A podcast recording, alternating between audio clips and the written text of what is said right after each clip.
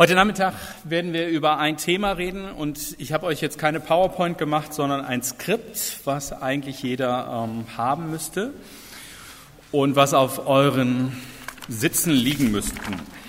Ja. Ich glaube, dass jedes Leitungsteam und jeder Leiter natürlich den Wunsch hat, dass er weiter wächst und dass er an der Stelle Frucht bringt für die Ewigkeit. Und manchmal ist das ja gar nicht so einfach, in Teams zu arbeiten, wo äh, Leute an der Stelle zusammengestellt sind, die unterschiedlich begabt sind. Und da ist die Mitarbeit und das, äh, die Zusammenarbeit oft gar nicht so einfach. Dass Frucht entsteht, haben wir heute Morgen gemerkt, ist eine Frage der Begabung. Und das glaube ich auch. Ich hoffe, dass ihr das mitnehmt und sagt, wow, wir haben verstanden, dass diese fünf Kernbegabungen nicht in Konkurrenz zueinander stehen, sondern in Ergänzung zueinander stehen. Und trotzdem ist es ja manchmal gar nicht so einfach, miteinander zu arbeiten. Und dass das miteinander gut klappt, ist auch eine Frage des Charakters. Was meine ich mit Charakter? Ich habe euch als erstes zehn Zitate in dieses ähm, Skript reinkopiert und würde euch jetzt bitten, dass ihr euch einfach fünf Minuten Zeit nehmt und dann mit eurem Nachbarn überlegt, welches dieser Zitate spricht mich an und warum spricht es dich an? Ja, zehn Zitate zum Thema Charakter.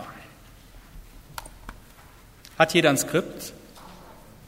Ja, fünf Minuten Zeit, um mit eurem Nachbarn, dann liest ihr euch erstmal durch und dann reflektiert kurz darüber. Ich würde euch gerne wieder nach vorne bitten, dass ihr euch nach vorne ausrichtet.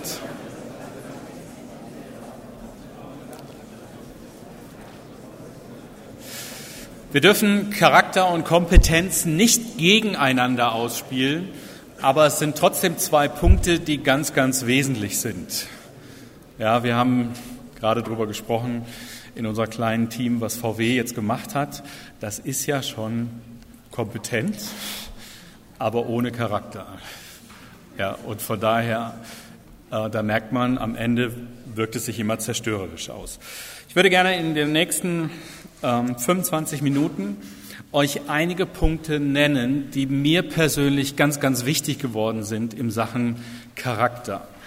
Ich sag mal, ähm, ich hatte vor fünf Jahren ähm, die tolle Möglichkeit, eine Woche der Stille zu machen. Und ich habe lange überlegt, wie mache ich das? Ähm, ich bin natürlich in die Berge gefahren, weil mich, das, äh, weil mich Berge immer faszinieren. Und habe überlegt, was tust du, damit du nicht wahnsinnig wirst? Ja? Also ich sage mal, eine Woche alleine habe ich noch nie verbracht. Und von daher habe ich überlegt, was machst du, um nicht wahnsinnig zu werden? Und dann habe ich mir ganz viele Fragen überlegt und habe auch gesagt, ich möchte auf drei Fragen in meinem Leben eine Antwort haben. Ja, soll ich eine neue Gemeinde gründen oder nicht, war da gerade eine aktuelle Frage. Und interessant war, als ich dann äh, in meinem Quartier in Mittenwald war und so den ersten Tag oben auf den Bergen war, war ich umgeben von tausend Schafen und ganz alleine saß ich an so einem kleinen Kapellchen und habe Gott so gefragt, Herr, jetzt habe ich eine Woche mit dir alleine, was machen wir jetzt? Ja, und dann hatte ich mir ein Buch mitgenommen, Aufstieg aus der Asche von McManus. Und diese ganze Woche ist völlig anders verlaufen, als ich das wollte. Ja, weil Gott auf einmal durch dieses Buch das Thema Charakter auf die Tagesordnung gehoben hat. Ich dachte eigentlich immer, ich wäre ein ganz netter Kerl, äh, nicht so mit einem fiesen Charakter, sondern insgesamt mit äh, einem harmonischen Charakter.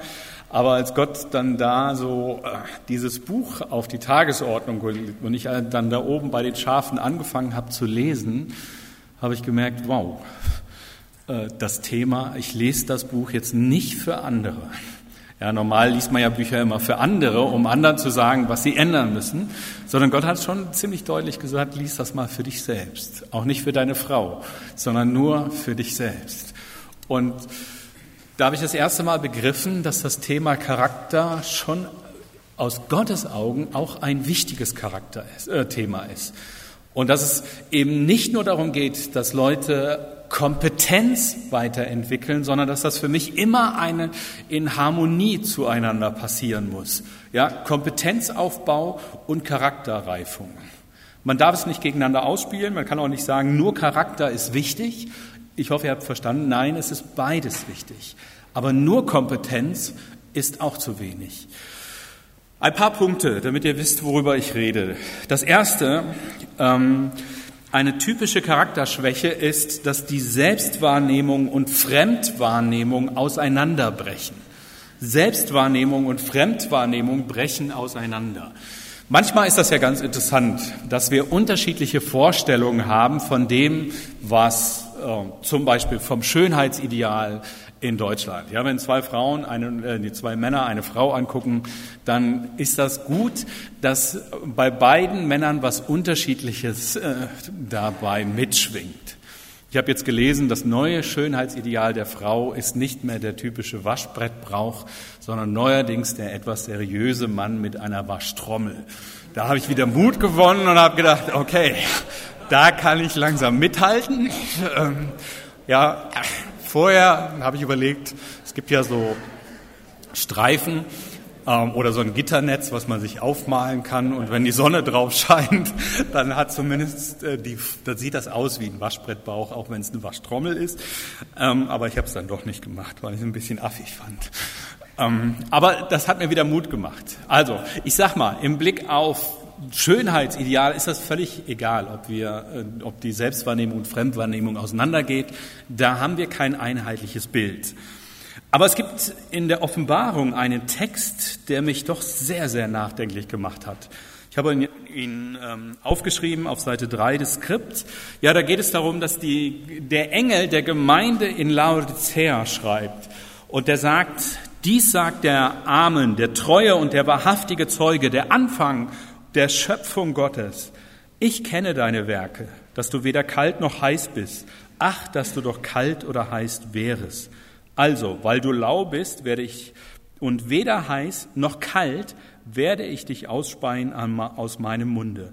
Weil du sagst, ich bin reich und bin reich geworden und brauche nichts und nicht weißt, dass du der Elende und Bemitleidenswerte und arm und blind und bloß bist, rate ich dir, von mir im Feuer geläutertes Gold zu kaufen, damit du reich wirst, und weiße Kleider, damit du bekleidet wirst und die Schande deiner Blöße nicht offenbar werde und Augensalbe deine Augen zu salben, damit du siehst.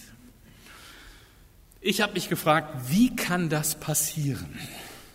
Ja, stellt euch mal vor, ihr seid die Gemeindeleitung von Laodicea. Ja, und ähm, die Christen in Laodicea damals waren davon überzeugt, dass sie eine sehr gute Gemeinde waren. Ja, dass sie reich sind, ja, die Christen haben am gesellschaftlichen Leben teilnehmen können, waren wirtschaftlich sehr erfolgreich. Sie hatten sogar vielleicht gute Kontakte zu einflussreichen Personen aus dieser damaligen Gesellschaft.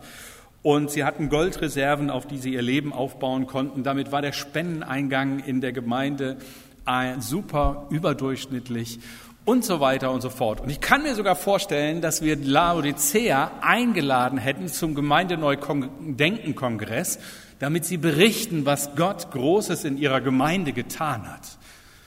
Ja, und alle sind glücklich über die Gemeinde in Laodicea. Aber Gott sagt, ähm, weil du sagst, ich bin reich und ich bin reich geworden, ich brauche nichts. Ja, also sie selber haben die Überzeugung, wir brauchen nichts. Natürlich weiß ich, dass das keine Gemeinde heute sagen würde.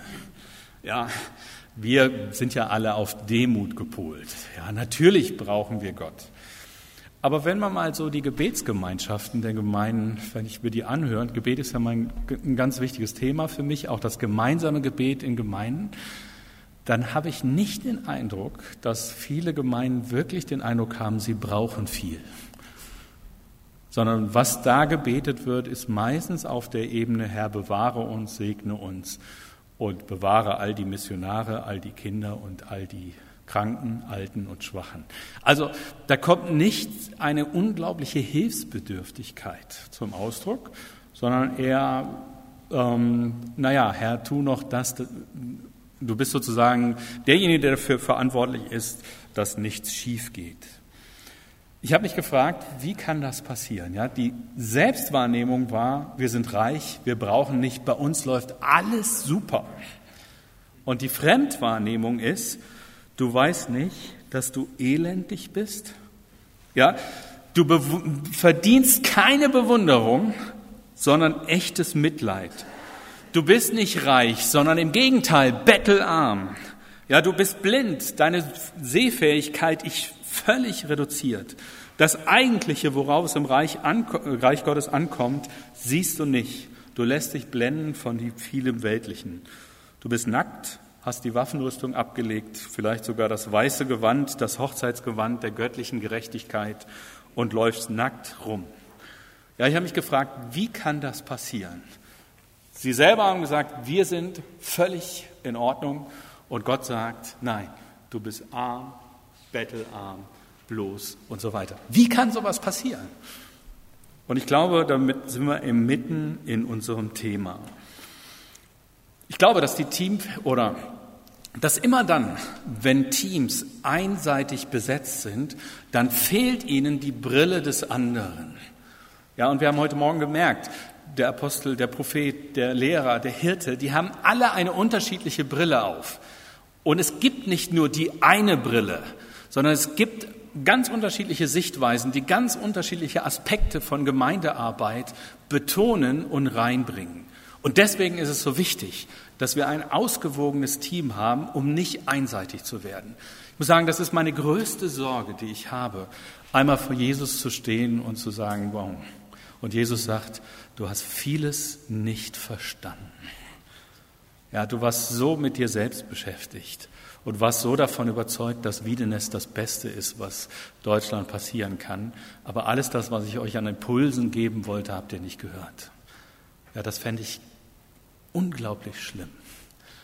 Und deswegen ist mir so wichtig.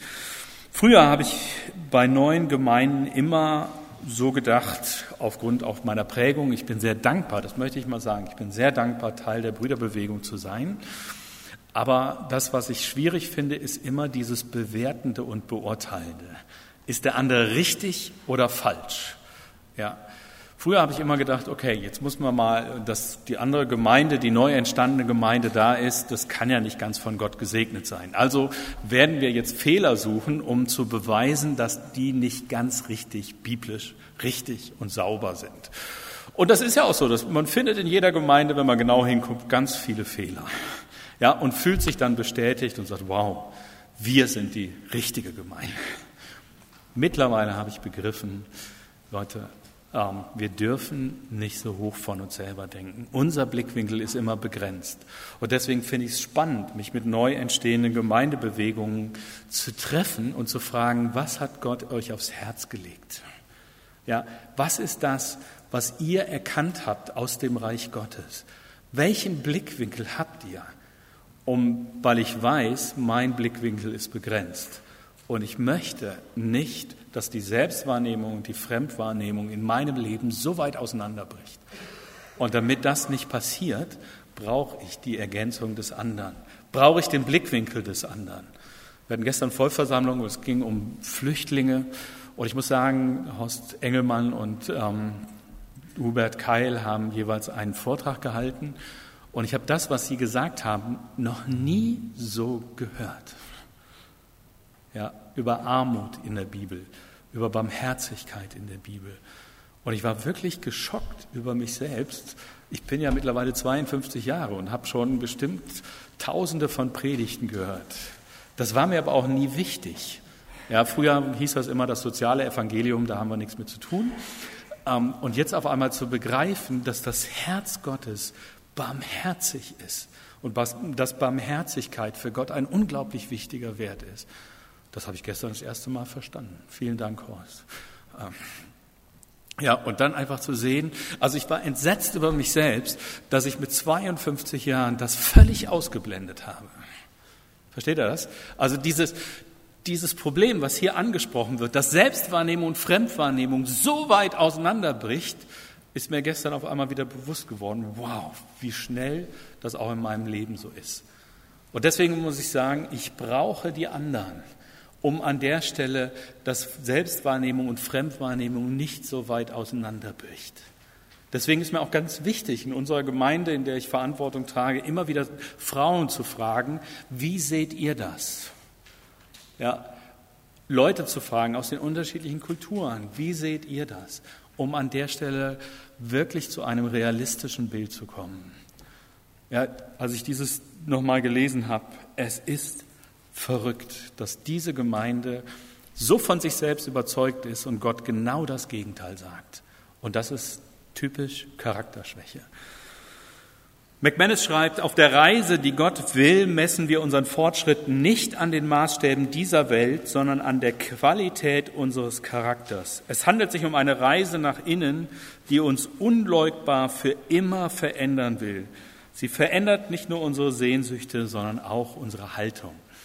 Und das finde ich interessant, ja, zu sagen, doch, das möchte ich. Ich möchte in meinem Charakter weiterkommen. Fünf Charakterzüge, die den göttlichen Blick vernebeln. Der erste ist Bitterkeit. Hab acht, Hebräer 12, Vers 15.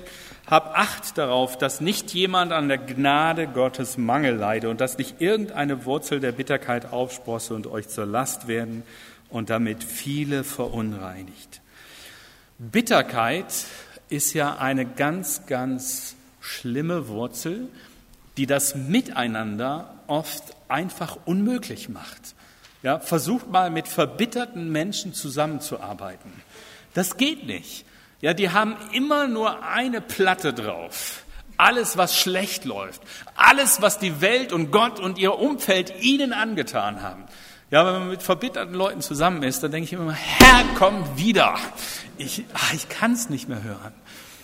Ja, das geht natürlich auch viel feiner, aber man merkt hier an dieser Stelle, ähm, dass verbitterte Menschen ein Gift ausstrahlen, was Gemeinden und was Teams kaputt machen. Und deswegen finde ich das so wichtig. Das eine Zitat von vorne, es ist falsch, dass im Leben die Umstände entscheiden. Im Gegenteil, die Umstände sind immer der neue Kreuzweg, an dem sich unser Charakter entscheidet. Ja, viele legen die Verantwortung für ihr Leben aus der Hand und sagen immer, ich würde ja gerne, aber ich kann nicht. Ich sage jetzt mal was sehr Provozierendes. Der Standardsatz in der Gemeindeberatung ist immer, wir würden gerne, aber wir haben zu wenig Mitarbeiter. Ja, und dann sind Älteste, dann sind Gemeindeleiter verbittert darüber, weil so viele Leute gegangen sind. Ja, und ich habe Anfang des Jahres haben sieben Leute aus meiner Abteilung gekündigt. Die Hälfte meines Personals. Und ich habe gesagt, nach dem ersten Gespräch habe ich gesagt, du musst verstehen, ich kann jetzt gar nichts dazu sagen. Ja, weil ich spürte, wenn ich jetzt was sage, äh, das kann ich nie wieder zurückholen. Ich habe ihm gesagt, ich nehme das jetzt auf, ich muss jetzt erstmal beten. Und habe gesagt, wir treffen uns in drei Tagen wieder. Und ich habe für mich eine Entscheidung treffen müssen, zu sagen, bin ich jetzt sauer auf die, auch auf die, die meine Mitarbeiter abgeworben haben, in Anführungszeichen, oder bin ich nicht sauer darauf? Das ist ja eine, Charakter, das ist ja eine Grundsatzentscheidung gehe ich davon aus, dass sie wirklich eine Berufung in ihrem Leben, eine neue Berufung außerhalb von Wiedenest, was ich mir überhaupt nicht vorstellen konnte, was sie aber gesagt haben, dass es das gibt, oder bin ich jetzt einfach nur sauer? Und diese drei Tage Gebetszeit haben mir gut getan, um einfach zu sagen, okay Gott, ich glaube das, dass du ihnen einen neuen Dienst gegeben hast und ich vertraue darauf, dass du uns neue Mitarbeiter schenkst. Ich weiß, dass das Stress ist, sie zu suchen. Sie fallen nicht vom Himmel, wir müssen uns auf den Weg machen. Und wir haben ein halbes Jahr gesucht und haben immer noch nicht alle zusammen. Aber ich ahne, dass Gott uns neue schenkt. Ja, also nicht die Umstände entscheiden, sondern an den Umständen entscheidet mein Charakter, wie ich mit diesen Umständen geben kann. Versteht ihr das? Und wenn ich weiß, dass ich aus der Gnade Gottes leben kann, dass es nicht darauf ankommt, dass ich ähm, hier alles nach vorne bringe, sondern dass es darauf ankommt, dass ich Gott zutraue, dass er durch mich sein Reich baut und dass ich darauf vertraue, dass Gott auch mit anderen Mitarbeitern uns weiter nach vorne bringt, dann öffnet sich der Himmel. Ja, und dann tut sich was. Aber natürlich habe ich gebetet und gesagt, Herr, ich habe keine Ahnung, wie du das machen willst. Ich habe auch keine Person im Blick. Ich kenne keinen, der meine Mitarbeiter ersetzen kann. Ja, ähm, also mach dich auf den Weg und zeig mir welche. Also so in der Haltung eines Hilflosen. Und ich glaube, dass es natürlich schlimme Dinge passieren kann in euch, in eurer Gemeinde oder auch in eurem Ältestenteam oder wie auch immer. Aber es wird sich immer an der Reaktion, wie ihr damit umgeht, entscheiden, ob ihr bitter werdet oder ob ihr die Gnade Gottes erlebt. Und ich glaube, die Gnade Gottes zu erleben in seiner Mitarbeit ist für mich eines der schönsten Sachen. Ich hatte vorgestern ein Gespräch mit einem, wo ich gedacht habe, na gut, den lassen wir mal kommen, mal gucken. Und ich habe innerlich den Eindruck, das ist es. Das ist der Mann, den ich suche. Ja, Gott hat mir einfach, ich saß hier bei den, bei den Color Birdies mitten, in, also ich war einer der fünf Männer, die hier bei 600 Frauen hier rumsaßen und fühlte mich nicht so ganz wohl in meiner Haut. Aber dann kam ich mit einer Frau ins Gespräch und ich merkte auf einmal, wow, das ist Zeitpunkt Gottes. Hier offenbart Gott seinen Weg. Und sie sagte mir, mein Mann sucht was Neues und dann und so weiter und so fort. Versteht ihr? Einfach zu sagen, okay Gott, ich vertraue darauf, dass deine Gnade größer ist als mein Frust. Und es gibt nichts in meinem Leben, was sich über deine Gnade stellt. Ja, und das ist eine Grundsatzentscheidung. Und daran ähm, ähm, zeigt sich für mich ein Charakter. Das zweite, Stolz und mangelnde Demut. Ähm, Demut ist ja auch so ein Begriff. Ja? Ich habe gelernt, Demut heißt immer, ich muss mich schlecht reden. Ja, ich armer Wurm. Ja, ich kann nichts, ich bin nichts und überhaupt. Das ist aber kein biblischer Demut, keine biblische Demut sondern biblische Demut heißt einfach, Gott, ich danke dir für das, was du mir geschenkt hast. An Begabungen, an Erfahrungen, an unglaublich viel Möglichkeiten. Ich bin Gott wirklich von Herzen dankbar, hier in diesem Umfeld leben zu können und arbeiten zu können. Ja, und diese Dankbarkeit darf ich auch ausdrücken. Ja, für alles, was Gott mir gibt. Aber trotzdem, und das ist dann Demut, bin ich mir sicher, ich brauche diesen Gott Tag für Tag, Woche für Woche.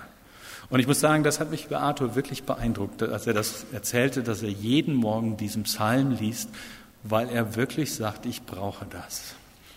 Ja, das ist mir ein unglaubliches Vorbild. Vielen Dank, ähm, weil ich sonst doch im Umgang mit meinen Mitarbeitern manchmal äh, nicht sauber bin. Ja, weil ich doch dann an der Stelle meine schlechte Laune bei meinen Mitarbeitern rauslassen. Und genauso wird jeder von euch wissen, wo er Grenzen hat, wo er Gott braucht. Ja, ich bin habe einfach ein Problem mit Gleichgültigkeit. Deswegen faszinieren mich so Menschen wie Jan, der sagt, diese Menschen gehen mir so nah.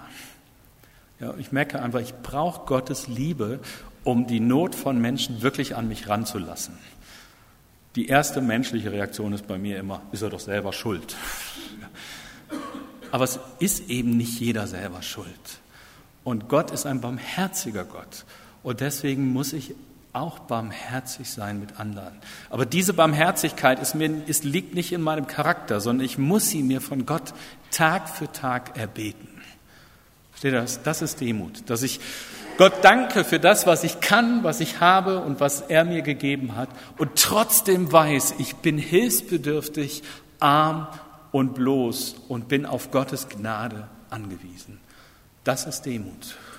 Ja, nicht ich bin nichts, ich habe nichts, ich kann nichts, das ist keine Demut. Das ist irgendwas anderes, aber keine Demut. Von daher ich glaube, dass wir in der Bibel stehen, ist interessant, McManus schreibt, in der Bibel gibt es an keiner Stelle, keine Stelle, dass wir uns de, um Demut beten sollen. Aber wir werden an vielen Stellen aufgefordert, demütig zu sein. Ja? Werft alle eure Sorgen auf ihn. Wie machen wir das? Indem ihr, nee, indem ihr euch unter die mächtige Hand Gottes demütigt. Oder demütigt euch unter die mächtige Hand Gottes, indem ihr alle Sorgen auf ihn werft. So ist richtig. Ja, also meine Sorgen an Gott abzugeben, ist ja ein Akt der Demut. Ich weiß nicht, wie es, als ich das erste Mal operiert worden bin, habe ich schon gedacht, das ist ja ein scheiß Gefühl, auf Deutsch gesagt. Ja, du wirst abgeschossen, äh, du empfindest nichts mehr, du siehst nichts mehr, du kriegst nichts mehr mit und weißt, die schieben dich in den OP, aber du hast keine Ahnung, was die da machen. Ja, ob die dir nicht noch mehr Organe entnehmen, weil sie gerade die gut verkaufen können. Ja, und du wach wirst, deutlich äh, dünner bist und auch deutlich weniger wiegst, aber es fehlen einfach ein paar Organe. Ja, da kannst du ja nichts gegen machen. Du kriegst das ja nicht mit. Ähm, ja, das ist irgendwie so ein Akt der Demut. Ja, zu sagen, ich vertraue jetzt darauf, dass die Ärzte da keinen Fusch machen, sondern dass sie an der Stelle das machen, was wir abgesprochen haben. Ja, das ist Demut. Ja, dieses Vertrauen. Und genauso ist das Demut an Gott. Ich vertraue dir meine Sorgen, meine Ängste, meine Probleme an und hoffe, vertraue oder bin gewiss, dass du es gut machen wirst. Deswegen kann ich auch schlafen. Deswegen kann ich zur Ruhe kommen. Ja, das ist Demut. Ich gebe mich mit Haut und Haaren in die Hand Gottes und sage, es ist dein Ding, es ist deine Gemeinde, mach, was du willst. Ich mache mit. Das ist Demut. Es ist interessant, dass, ich sag mal, wir alle von demütigen Menschen unglaublich angezogen werden. Ja, ich weiß nicht, wie es euch geht, aber wenn einer mir permanent erzählt, wie gut er ist, was er alles Tolles macht, dann habe ich irgendwann nach fünf Minuten keine Lust mehr. Ja, aber demütige Menschen, die mal nachfragen, wie geht's dir? Ja, die mir von ihren Grenzen erzählen, die mir davon erzählen, was sie mit Gott erlebt haben, finde ich unglaublich faszinierend und anziehend. Und deswegen glaube ich, dass Demut ein ganz, ganz wichtiger Charakterzug ist. Habsucht, das überspringe ich mal, ähm, weil es schon so Zeit ist. Können wir nachlesen, alles, was dazu geschrieben steht. Ein hartes Herz. Heute, wenn ihr Gottes Stimme hört, macht euer Herz nicht unempfindsam oder hart, so wie die Menschen damals durch ihre Verbitterung verhielten. Ein hartes Herz. Ja, ich glaube, das ist für uns als Leiter oder ich finde es interessant, ich habe viele Leiter studiert, sagen wir mal andere. Und es gibt viele Leiter, die ganz stark angeschossen werden und dieses nur ertragen können, indem sie sich hart machen, indem sie sich jeder Kritik entziehen, indem sie sofort zurückschießen. Ja, wenn du an der Stelle irgendwas sagst, äh, was er falsch gemacht hat, kriegst du sofort, ähm, ja, ging nicht anders oder habe ich halt so, ich dachte, das wäre richtig oder was weiß ich, also Entschuldigung oder Rechtfertigung oder, oder, oder. Das ist immer hartes Herz. Oder wenn man bis dahin, dass man dem anderen sagt, du hast mir gar nichts zu sagen. Ja, ich bin der Leiter hier und ich lasse mir das doch nicht von dir sagen. Ja, das ist hartes Herz. Aber ich glaube, dass wir damit ganz viele Menschen verlieren. Ja, dass keiner unserer Gemeindeglieder mit jemandem zusammenarbeiten möchte, der hart geworden ist, sondern wir brauchen als Leiter ein weiches Herz, was empfindsam ist, was offen ist für Kritik, was natürlich nicht sich jeden Schuh anzieht, aber was doch, ich sag mal, erfüllt ist von Gottes Gnade, von Gottes Liebe und erfüllt ist von ihm, damit wir es dann weitergeben können. Und wenn jemand kritisiert, kann ich immer sagen, du, ich bespreche es mit Gott und werde dir sagen, was, er, was mir wichtig geworden ist dabei. Aber es aufnehmen, Verständnis und so weiter und so fort. Und ich glaube, dass wir als Leiter immer wieder unser Herz pflegen müssen. Ja, mehr als alles, was man sonst bewahrt, behüte dein Herz, denn aus ihm entspringt die Quelle des Lebens. Und ich glaube, dass wir auch einander gegeben sind, um einander zu helfen, dass unser Herz weich bleibt und dass unser Herz nicht verhärtet wird, sondern dass es weich bleibt und wir offen sind für Impulse von Gott und offen von Impulse von anderen Brüdern und Schwestern. Ja, das brauchen wir. Und deswegen finde ich es so wichtig. Und das Letzte, Selbstzufriedenheit. Gerade in unserer westlichen Welt, wo alles gut läuft, oder ist ja Selbstzufriedenheit etwas, was sich ganz schnell einsteigen kann.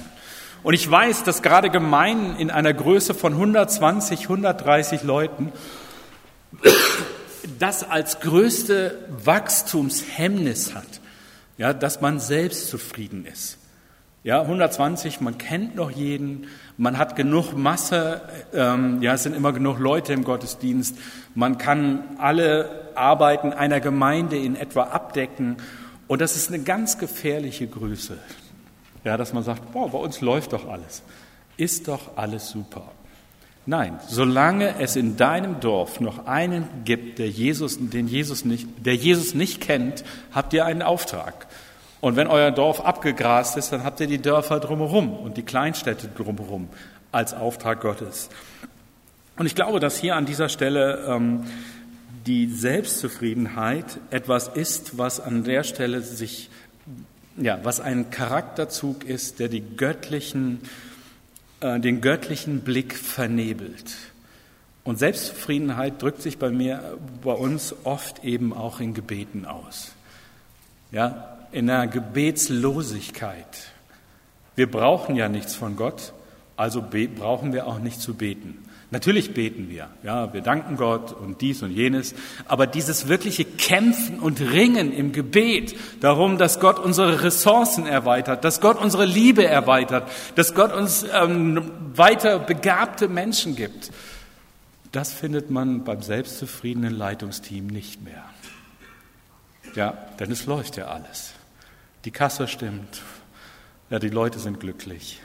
Ähm, es ist alles gut. Nein, es ist eben nicht alles gut. Und ihr werdet merken, wenn ihr einen Apostel in eurem Leitungsteam habt, dann werdet ihr nie selbstzufrieden. Ja, weil Apostel, und das muss ich wirklich, möchte ich nochmal unterstreichen, was Arthur gesagt hat. Apostel sind für mich Leute, die in einem unglaublichen Drive leben, weil sie in dieser Sendung Gottes leben. Ich fand es schon oft erstaunlich, hier wir hatten, ähm, der Vorgänger von Uli war ja Gerd Goldmann und ich kam oft, äh, öfters in sein Büro rein und er fragte mich, Martin, wir kriegen als Werk so viel Geld anvertraut, tun wir genug damit?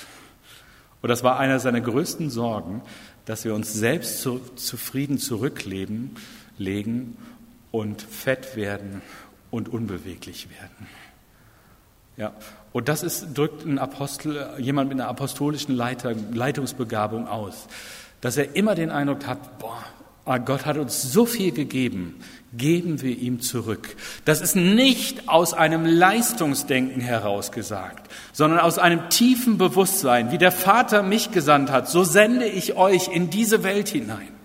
Ja, und in diesem Bewusstsein, wir werden von dem allmächtigen Gott in diese Welt hineingesendet, um einen Auftrag in dieser Welt zu erfüllen, nämlich dass die Welt Gottes Liebe durch uns mitbekommt, spürt. Ähm, und das ist nicht Leistungsdenken, sondern das ist Sendungsbewusstsein. Und dieses Sendungsbewusstsein bewahrt uns vor dieser Selbstzufriedenheit. Und deswegen brauchen wir sie. S-Leute sind oft Leute, die sehr selbstzufrieden werden. Lüb doch, was sollen wir noch mehr machen? Funktioniert doch alles. Lass uns fröhlich sein und feiern, denn morgen sind wir. Nein, das, ähm, und hier an dieser Stelle, ich glaube, dass Selbstzufriedenheit etwas ist, was den göttlichen Blick in uns vernebelt. Den Laodicäern wird gesagt, ihr selbst denkt, ich bin reich, ich bin reich geworden und ich brauche nichts. Das ist typisch selbstzufrieden.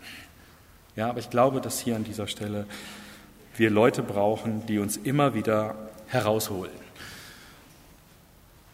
Fünf Punkte, die als Charaktereigenschaften uns den Blick für das Göttliche vernebeln können. Und ihr merkt, dass, dass das Thema von heute Morgen, oder ich hoffe, dass ihr merkt, dass das das Thema von heute Morgen ergänzt. Ja, weil wir brauchen einander, um in unserem Charakter nicht einseitig zu werden, sondern weiter zu reifen und weiter uns in das Bild Gottes gestalten zu lassen, was er von uns hat. Von daher würde ich euch herausfordern, euch auch vielleicht mal ein Feedback zu geben. Ja, wie erlebst du mich? Das ist spannend. Ähm, ja, nach, diesem, äh, nach dieser Woche der Stille habe ich meine Frau mal gefragt, wie erlebst du mich? Und äh, sie hat vieles bestätigt, was Gott mir in der Stille klar gemacht hat. Das hat mich schon entsetzt. Ja, bis dahin waren wir schon 20 Jahre verheiratet. Ah. Aber einfach das auszuhalten und zu sagen, doch, ich möchte auch in meinem Charakter reifer werden.